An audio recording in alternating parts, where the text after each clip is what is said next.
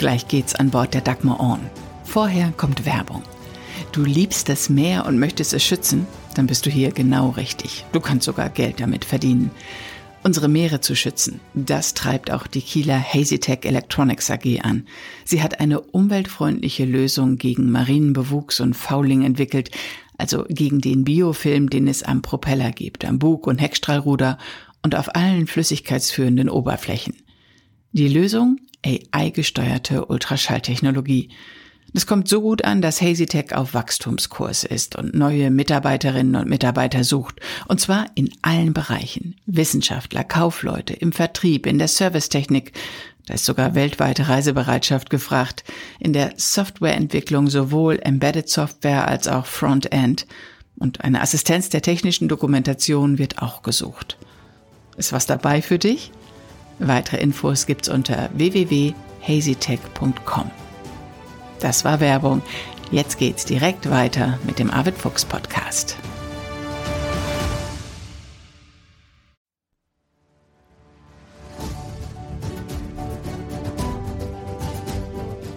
Expedition Ocean Change 2022. Mit Arvid Fuchs in den nördlichen Nordatlantik.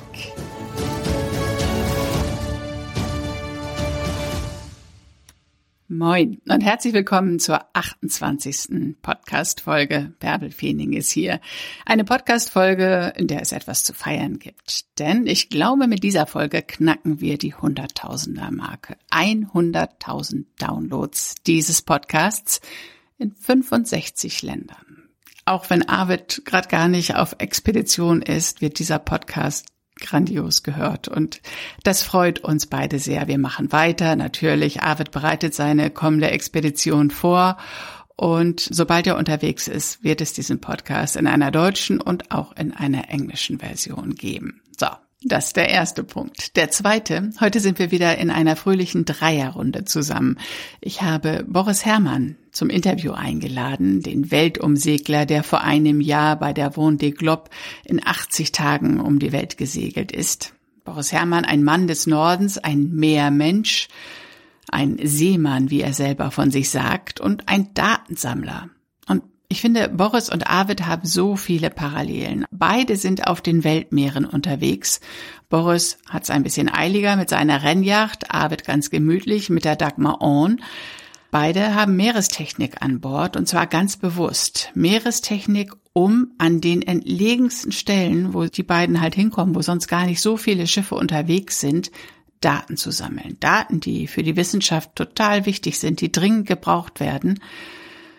Und das machen sie, weil sie beide eine Mission haben, die sie sich ganz groß auf ihre Segel geschrieben haben. Bei Boris heißt es A Race We Must Win, bei Arvid Ocean Change. Beiden geht es um den Schutz der Meere, um die Zukunft unseres Planeten.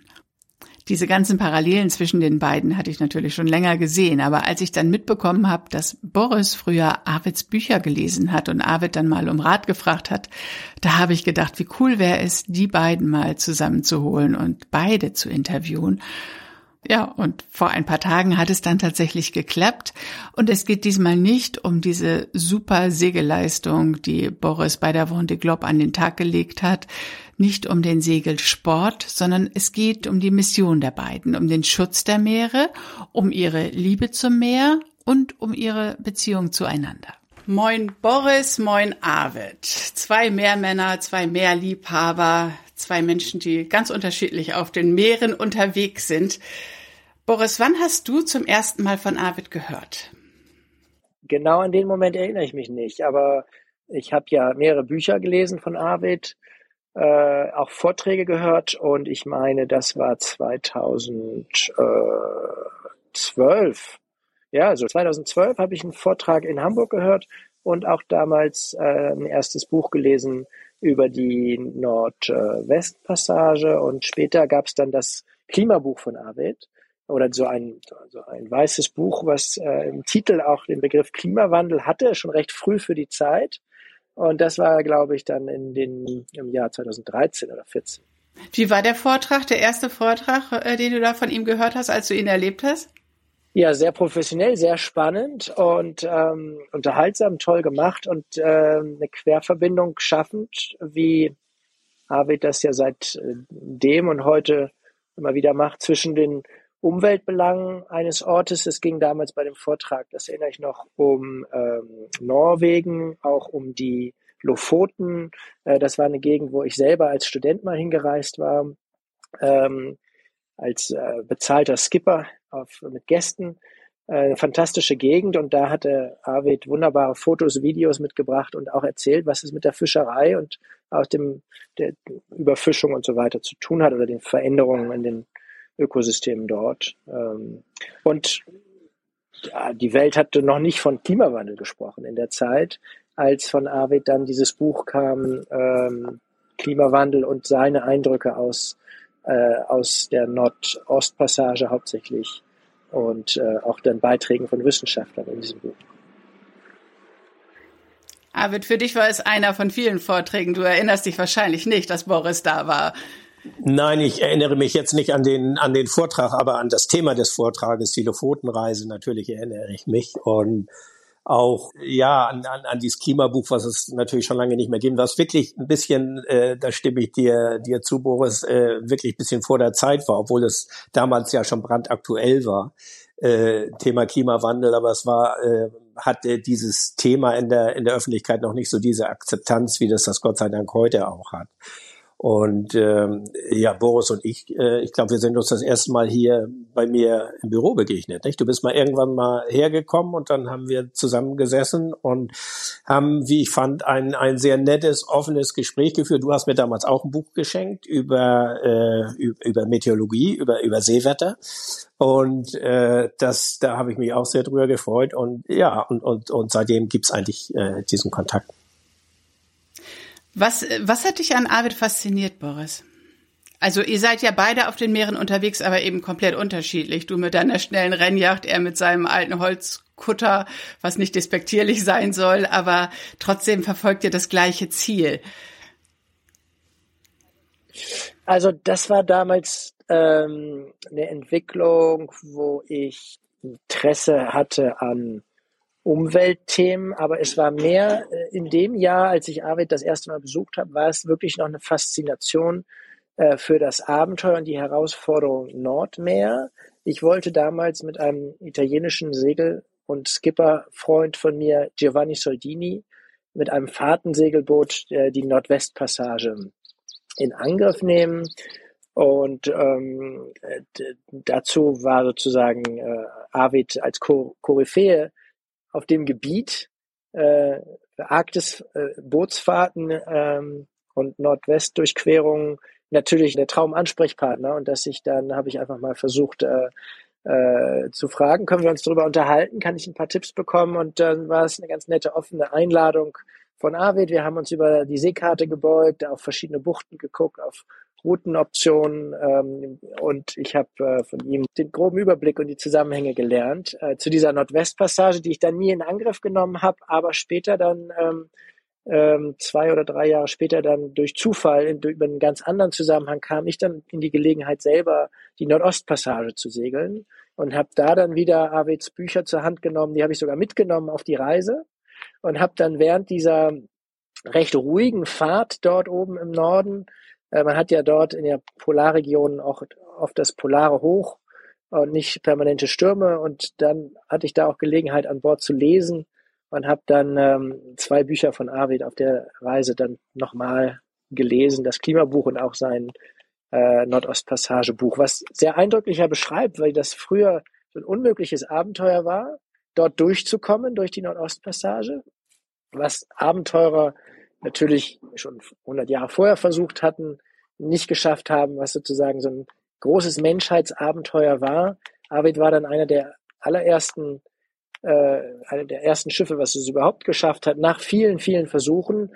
Äh, und dann hat er die Reise zehn Jahre später nochmal unternommen und dort eigentlich fast eine offene, freie Passage gefunden. Natürlich ähm, ist das Klima der Natur immer mal Schwankungen unterworfen, aber man kann nicht verleugnen und diese, diese Beschreibungen waren sehr, sehr eindrücklich, wie natürlich dort oben der Klimawandel so stark spürbar ist. Und ich finde diese, dieser Kampf der Menschheit, sich mit dem Eis auseinanderzusetzen, dort sich durchzukämpfen. Und jetzt heute können wir quasi mit einer Rennjacht, ich konnte mit einer Rennjacht dort einfach durchsegeln und wir haben gar kein Eis gesehen.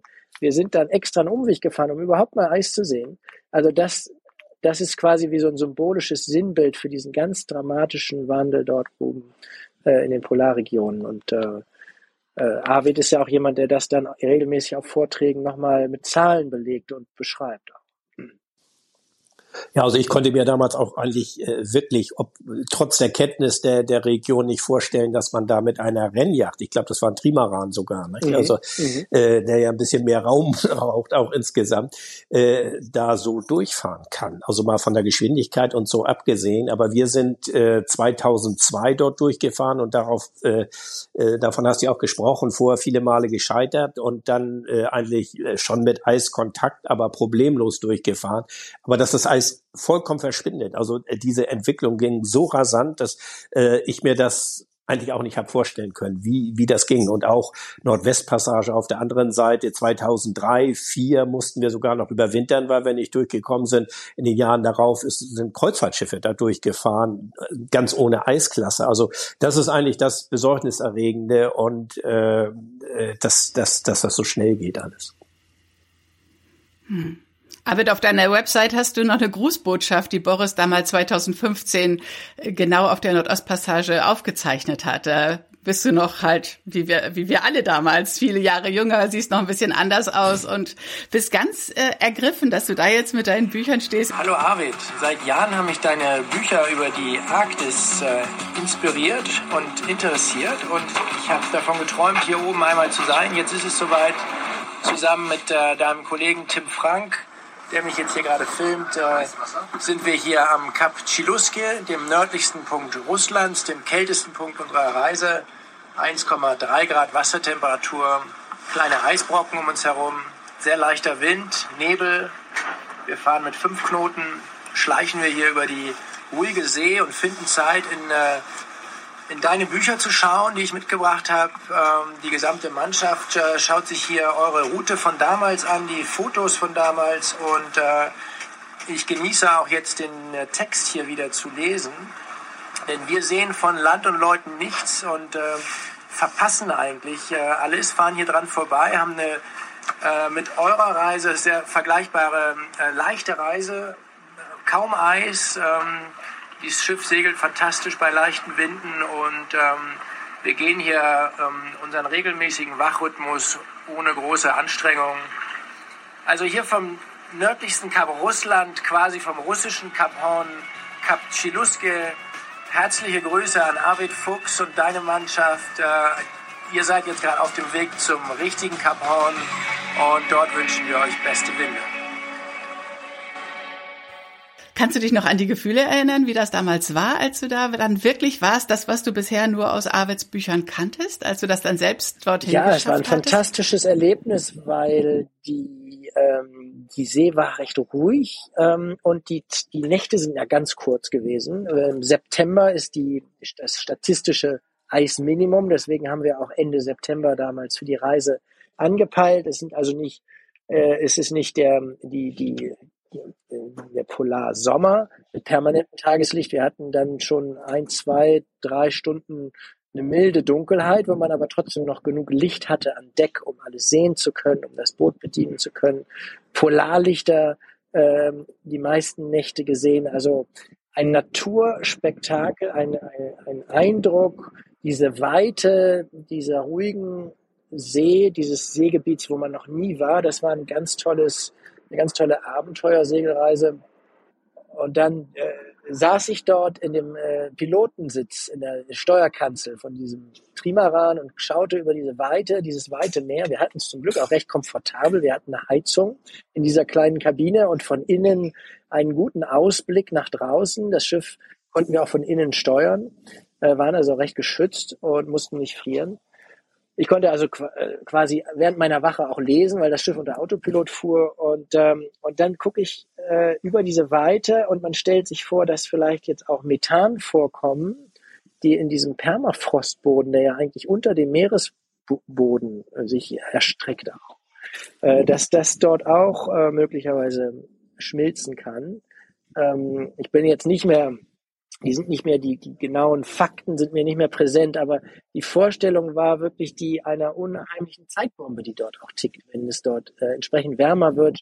Und ich erinnere mich an eine, ein Beispiel aus Arvids Buch, dass die Anker der Frachtschiffe oder die, der eigene Anker von Arvid äh, dann normalerweise auf dem Eis überhaupt nicht fassen kann, auf dem Eismeeresgrund, dem vereisten Meeresgrund, dass dann jetzt mittlerweile auch dieser Eismeeresgrund aufschmilzt und ähm, und die, der Anker dort wieder wieder hält. Aber das auch bedeutet, dass dann Methangase aus diesem Boden entweichen können. Ich weiß nicht, ob das jetzt fachlich stimmt, Arvid, das weißt du besser, aber das sind so Bruchstücke, Bruchstücke von Erinnerungen, die ich aus der Zeit äh, sehr präsent habe. Ja. Ja, das ist ja eben halt, äh, wo man sagt, was das Seegebiet angeht, aber ganz deutlich erkennen tut man das eben auch an Land, weil der Permafrostboden da natürlich zuerst auftaut und äh, das gibt so in Sibirien so einige Stellen, da kann man mit einem Feuerzeug äh, hinhalten und dann äh, züngeln so kleine Flämmchen auf, wirklich wahr. Also das ist dann Methan, was dann aus diesem Boden entweicht und das ist hier überhaupt nicht quantifizierbar. Also es gibt äh, da ungeheure Mengen an Methan, was ein 20 mal so stark wirkendes Treibhausgas ist wie CO2 dabei.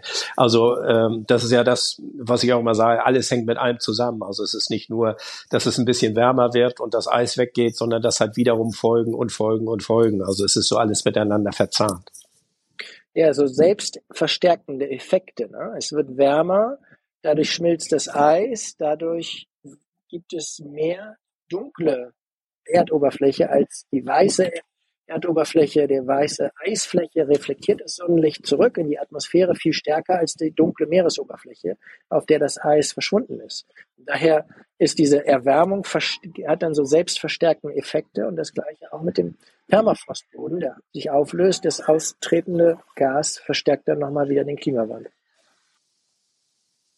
Ja, das ist dieses, dieses Albedo, wie man sagt, dieses Abstrahlungsvermögen der Erdoberfläche. Also das Eis reflektiert über 90 Prozent der Sonnenenergie und äh, je mehr dunkle Flächen, Wasser oder Land äh, zur Verfügung steht, desto mehr wird eben absorbiert. Und da sind wir jetzt ja gerade auch eben halt im Bereich Grönland unterwegs. Das hat natürlich ganz viele Auswirkungen äh, eben halt äh, Grönland, was ja enorm an Volumen verliert und ähm, der Süßwassereintrag ins Meerwasser wiederum bedingt, dass quasi der, der Salzgehalt des Meerwassers sich verändert und damit wird die ganze Chemie des Ozeans eben auch verändert. Also das sind so diese diese Verzweigungen, äh, die man ich bin ja auch kein Wissenschaftler, aber die man so, so nach und nach äh, irgendwie lernt und erfährt, äh, was das alles für Auswirkungen hat. Also äh, das, das ist wirklich das für mich besorgniserregende. Ja. Aber dass wir das genau erfahren, was sich da verändert, das haben wir ja auch, wir alle, euch beiden zu verdanken, weil ihr eure Schiffe mit Meerestechnik ausstatten lasst und weil ihr dort oben an Stellen, wo nur wenige Schiffe unterwegs sind, Daten erhebt und damit die Wissenschaft total unterstützt. Was hat das für euch für eine Bedeutung, dass ihr Ship of Opportunity seid? Also wenn ich da direkt mal einhaken darf, also ich finde das eben toll, dass, dass Boris das auch macht. Ich bin ja nun mit einem, also wenn man die Schiffe vergleicht, ist er mit einem Formel 1 Fahrzeug unterwegs und ich bin mit einem Lastwagen unterwegs. Also äh, es, es äh, bei, bei uns spielen also ein paar, paar Kilo mehr oder weniger überhaupt gar keine Rolle. Die, die bringen wir schon irgendwie unter. Aber bei einer Rennjacht denke ich mal, äh, zählt jedes Kilo, was du irgendwie äh, mitnimmst und dass, dass Boris das trotzdem macht. Und äh, da hat es, glaube ich, in der Szene auch äh, einiges Stirnrunzeln gegeben, wenn ich das richtig verstanden habe, dass, äh, dass er also seine Yacht ähm, entsprechend mit äh, so, so ein Ocean Pack ausgestattet hat und, und mit Bojen, die er über Bord äh, gesetzt hat. Äh, also das finde ich gut. Man, man, man, man kann frei sein, man kann alles machen, aber man ist niemals frei von Verantwortung. Und ich glaube, sich dieser Verantwortung zu stellen, auch in einem solchen äh, Regatta-Umfeld, das äh, finde ich schon sehr bemerkenswert. Und äh, das, das äh, hat mich damals äh, wirklich beeindruckt, muss ich sagen. Ja, man sucht ja auch irgendwie möglichst nach Sinnhaftigkeit. Und äh, es war für mich eine, gar keine Frage jetzt diese Abwägung mit dem Gewicht äh, und ähm, die, das Gewicht ist ein Problem. Das andere Problem ist die Energieversorgung des Labors, dieses Ocean Packs, äh, über den langen Zeitraum einer Regatta um die Welt, des Vendée Globe, ist das fast noch problematischer als das eigentliche Gewicht dieser Kiste. Aber ja, es stiftet natürlich Sinn für mich persönlich, für uns, für unser Projekt und gibt dem Boot, unserem Rennboot auch ähm, ja, den Zusatznutzen einer Forschungs, äh, dieser Forschungsaspekte.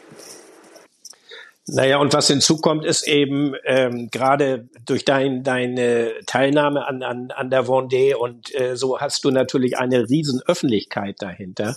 Und ich glaube, das ist es ja, äh, was, was wir beide auch wollen, dass wir, ich bin ja, wie gesagt, auch kein geschulter, äh, geschulte Fachkraft, was das angeht, sondern ich skippe halt das Boot. Und äh, aber dass wir, dass wir Menschen erreichen, dass man irgendwie die, die, diese wissenschaftlichen Erkenntnisse aus der Anonymität heraushebt und äh, ohne zu moralisieren oder mit erhobenen Zeigefinger dazustehen, sondern Menschen sozusagen, die, die an solchen Themen interessiert sind, virtuell mit aufs, auf Schiff zu nehmen, sie, sie mit fahren zu lassen. Und äh, äh, natürlich ist das Abenteuer, ist die Spannung äh, immer so das Vehikel, um, um Menschen auch irgendwie mitzunehmen. Und das ist ja auch völlig legitim. Aber auf der anderen Seite haben sie sozusagen in Jetztzeit, in, in, über die Webseiten, über, über die sozialen Medien, wie auch immer, die Möglichkeiten eben halt ähm, die Daten zu sehen. Und, und äh, gerade in diesen Gegenden, wo in der Regel sonst keiner unterwegs ist. Und also ich glaube, das ist eben äh, auch, auch ganz, ganz wichtig, dass man so etwas macht.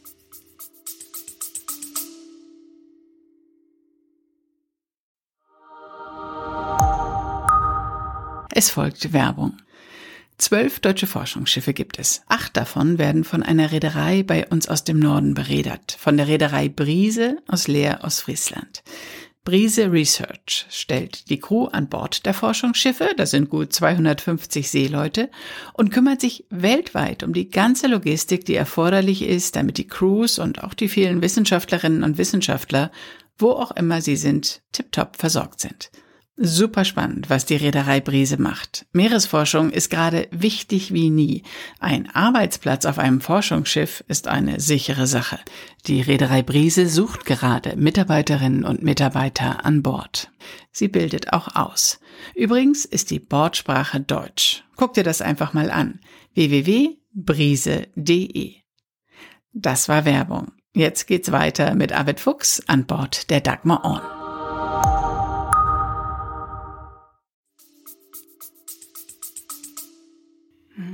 Nun ist diese Technik ja bei dir, Boris, äh, ganz besonderer Belastung ausgesetzt. Ne? Das muss doch ganz schön rattern, wenn du da übers Meer saust mit deiner Rennjacht. Ja, genau. Deswegen ähm, haben wir das auch schon 2018 äh, eingebaut im Sommer, damit wir das ausgiebig testen können und haben dann einige kleine Veränderungen vorgenommen. Man hat dann am Anfang gesehen, ah, durch diese ganzen Vibrationen ist dann auch mal eine Kabelverbindung, ein Stecker hat sich gelöst oder es gab kleinere Schwierigkeiten und äh, ja, da muss ich großen Respekt zollen den Technikern aus Kiel, aus der Gegend von Kiel. Äh, Subsitech heißt diese Firma, die dort verschiedene Elemente verbaut in diesem im, sehr klein komprimierten Labor und das tatsächlich so hingekriegt hat, das so zuverlässig zu gestalten, dass es diese ihre, diesen wilden Ritt da ausgehalten hat und äh, Geschwindigkeiten bis zu 70 km/h und Sprünge von äh, mehreren ja, G-Beschleunigungen. Äh, wir messen die Beschleunigung des Schiffes, es schlägt auf mit zweieinhalb G äh, im Wellental, äh, wenn es mit diesen Geschwindigkeiten über die Wellen springt und dann wieder auf die See aufschlägt. Ähm, das tut einem dann schon im Rücken weh, wenn man im Sitz sitzt. Äh, dann äh, muss man sich lieber flach in die Koje legen. So, so wild geht das dazu. Und, äh, und die Technik hat das aber über 80 Tage durchgestanden. Äh, über alle Temperaturen, Luftfeuchtigkeit, Kondensation im Schiff.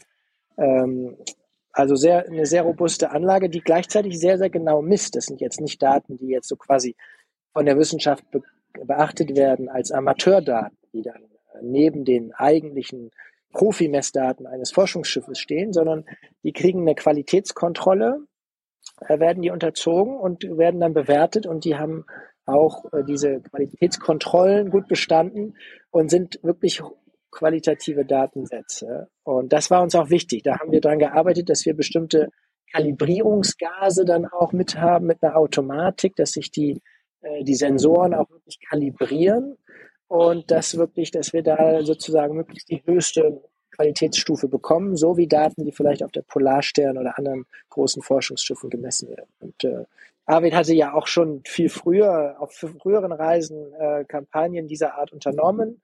Ähm, und dann hat er jetzt dieses neuere Labor heutzutage an Bord, was unserem ähnelt oder sogar gleicht. Und äh, da unterhalten und unterrichten wir uns oft in diesem in kleinen Zirkel zwischen Geomar, Subsitec, den es gibt auch einen Hersteller dieser, dieser eigentlichen Sonde, die das CO2, die CO2-Konzentration äh, misst, äh, bei Arvid in der Nähe da in Schleswig-Holstein. In Trappenkamp, ne? Sun and Sea Technology, ja, ja, ja da bei Trappenkamp sitzen die. Mhm. Hattest du die Sonde auch mit, Boris? Die Tiefensonde?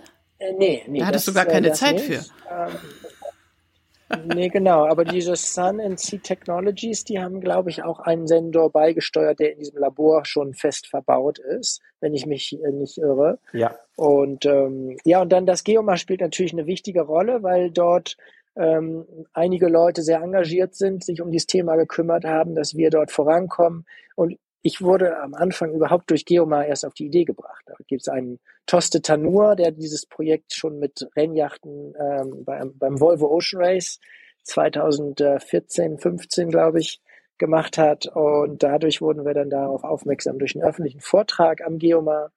Äh, und, äh, und so kamen wir dann, äh, kamen wir da ins, ins Spiel mit dem. Also war bei dir die Entwicklung auch so, dass du als Abenteurer gestartet bist und dann gesehen hast, wie krass sich das Klima verändert und dich dann dahingehend engagiert hast im Grunde und dann als Schritt dazu kam dann die Ausrüstung der Rennjacht. Genau. Und ähm, ich wurde 2011 schon mal gebeten, so eine Doppelseite beizusteuern in einem Buch über Ozeane und was wir dort für Veränderungen bemerken könnten.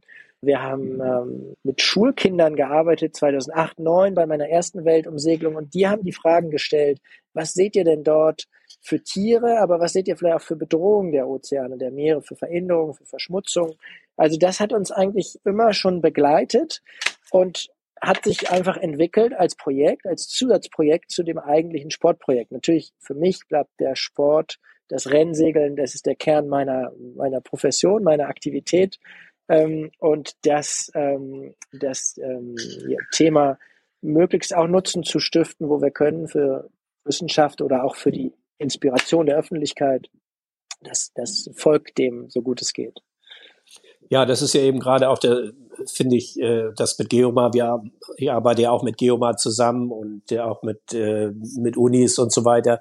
Es hat sich da auch viel getan in der Vergangenheit. Also früher war eine solche Kooperation nicht so ohne weiteres denkbar, aber heute ist, soll man sagen, so dieses interdisziplinäre Arbeiten ähm, viel, viel offener, viel gängiger und das bringt, äh, äh, glaube ich, allen Beteiligten eine ganze Menge. Also die, die Daten, äh, die wir sammeln, auch über diese äh, Tiefseesonde, Runde, die, die, die konnte Boris in dem Sinne ja auch gar nicht einsetzen, Boris, weil du dann hättest aufstoppen müssen. da musst du nämlich äh, erstmal eine Dreiviertelstunde irgendwo auf der Stelle stehen und äh, dann die Messungen durchführen. Das wäre, glaube ich, etwas, äh, etwas kontraproduktiv für dich gewesen. Äh, bei uns spielt es eben keine Rolle, weil wir genau zu diesem Zweck da eben auch oben sind und, äh, und, und, und sowas machen.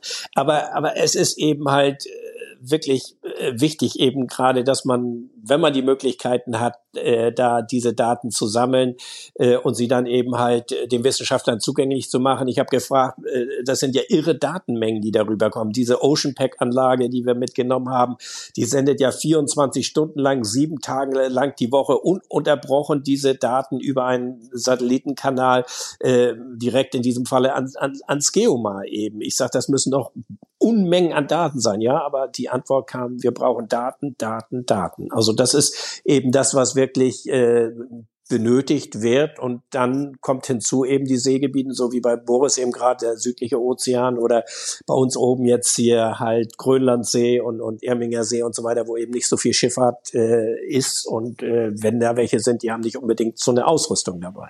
Lass uns mal nach vorne gucken. Ja, du startest dieses Jahr wieder zur Expedition. Boris, bei dir geht's nächstes Jahr im Januar wieder los. Was sind die größten Herausforderungen jetzt? Also wir bauen gerade ein neues Boot. Wir haben das Boot, das wir beim letzten äh, Rennen um die Welt verwendet haben, beim letzten Vendée Globe, das haben wir verkauft. Das äh, wird jetzt von einem anderen Franzosen äh, vorbereitet für die nächste Vendée Globe. Dieses, mhm. dieses Vendée Globe findet ja alle vier Jahre statt. Insofern äh, haben wir uns jetzt für die nächsten vier Jahre äh, vorgenommen, mit diesem neuen Schiff anzutreten, was wir gerade bauen. Es wird im Juli fertig und dann äh, trainieren wir dort, äh, bereiten dieses äh, Schiff äh, weiter vor und erproben dieses Boot. Und dann geht es im November alleine über den Atlantik bei einem äh, in Frankreich sehr bekannten Hochseerennen der Route du Rhum von Saint-Malo nach Guadeloupe. Äh, das startet am 6. November von Saint-Malo aus, also von der Normandie-Küste aus. Und äh, dann äh, werden wir von Guadeloupe nach Alicante segeln, nach Spanien, das Schiff dort wieder frisch machen und dann am 15. Januar 23 von Alicante zur Weltumsegelung aufbrechen, dem Ocean Race, was früher Volvo Ocean Race hieß, das auch schon mal 2002 in Deutschland geendet hat, äh, damals siegreich für das deutsche Team Ilbruck. Und äh, genau, das startet jetzt also in, am 15. Januar 23 von Alicante aus ähm, führt über die Kapverden nach Kapstadt, dann äh, rund um die Antarktis, rund Kap Horn äh, nach Itajai in Brasilien, dann nach Newport äh, in Nordamerika, dann nach äh, Aarhus in Dänemark. Äh, dann haben wir die Ziel äh, gerade schon fast erreicht und äh, drehen sozusagen in der Ostsee um, nochmal weiter, aber rund um Europa. Und diese Route dann führt uns dann auch durch die Kieler Förde. Wir werden eine Wendemarke in der Kieler Förde haben. Flyby wird das genannt in Kiel, um sozusagen der Teilnahme der deutschen Segler dann und der deutschen Segelfans dann auch Genüge zu tragen. Flyby in Kiel, dann geht es nach Den Haag und dann in das äh, Ende in Genua. Äh, und da werden wir dann im äh, Juni 23, äh, Juni, Juli dort dann ankommen. Und dann haben wir äh, wieder ein Transatlantikrennen zu zweit, Ende des Jahres, November 23, äh, mit äh, April, Mai, Juni 24 segeln wir zwei Einhand-Transatlantikrennen nach New York, Frankreich, New York und New York zurück als quasi finale Vorbereitung, Training und Qualifikation fürs Vendée Globe, was dann am, äh, ich glaube, am 3. November äh, 24 startet, 2024 und im Januar 2025 normalerweise dann endet. Und äh, ja, das ist unser Plan für die, für die nächsten vier Jahre. Und ist auch die neue Rennjacht wieder ausgestattet mit dem Ocean Pack?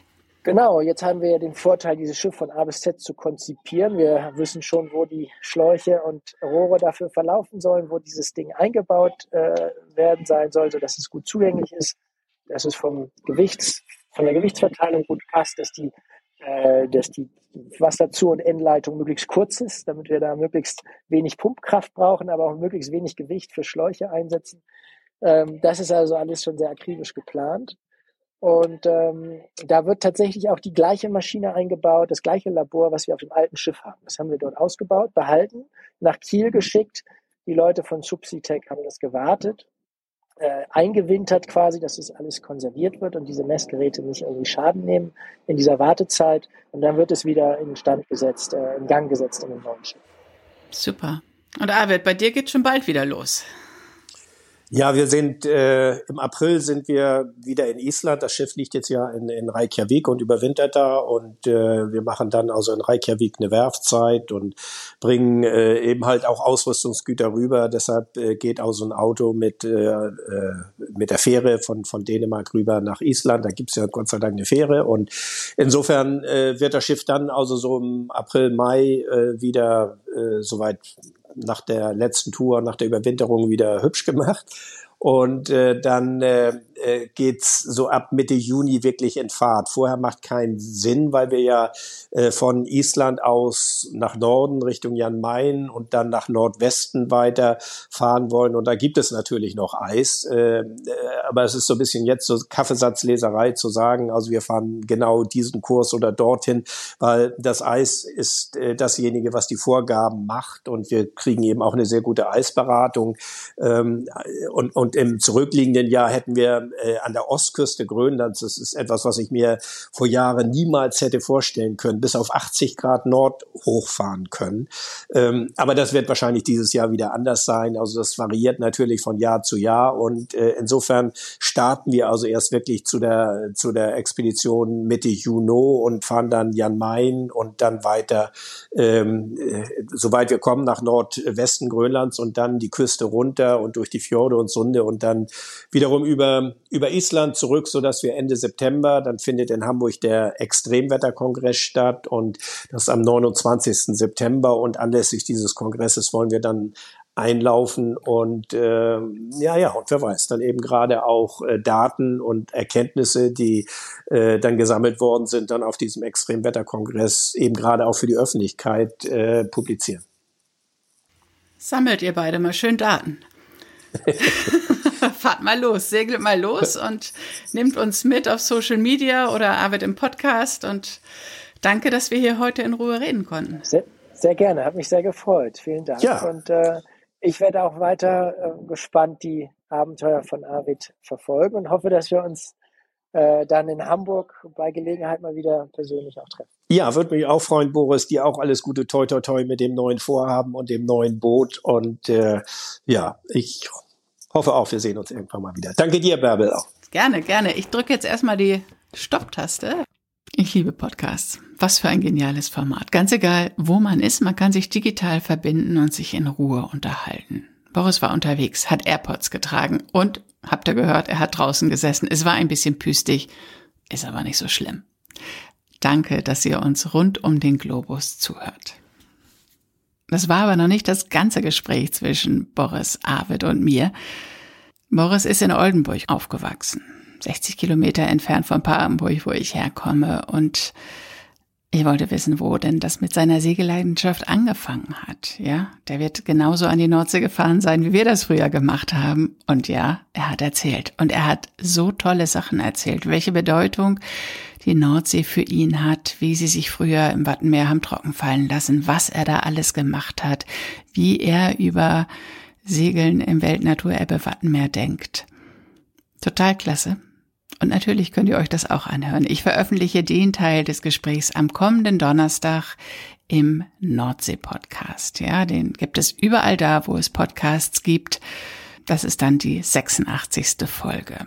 Boris Hermann und Arvid Fuchs über ihre Kindheit an der Nordsee. Arvid war das ja genauso. Der war früher immer bei seiner Oma auf Sylt und hat aufs Meer geguckt und hat gesagt oder gedacht, da will ich hin. Und da ist er. Das ist das eine.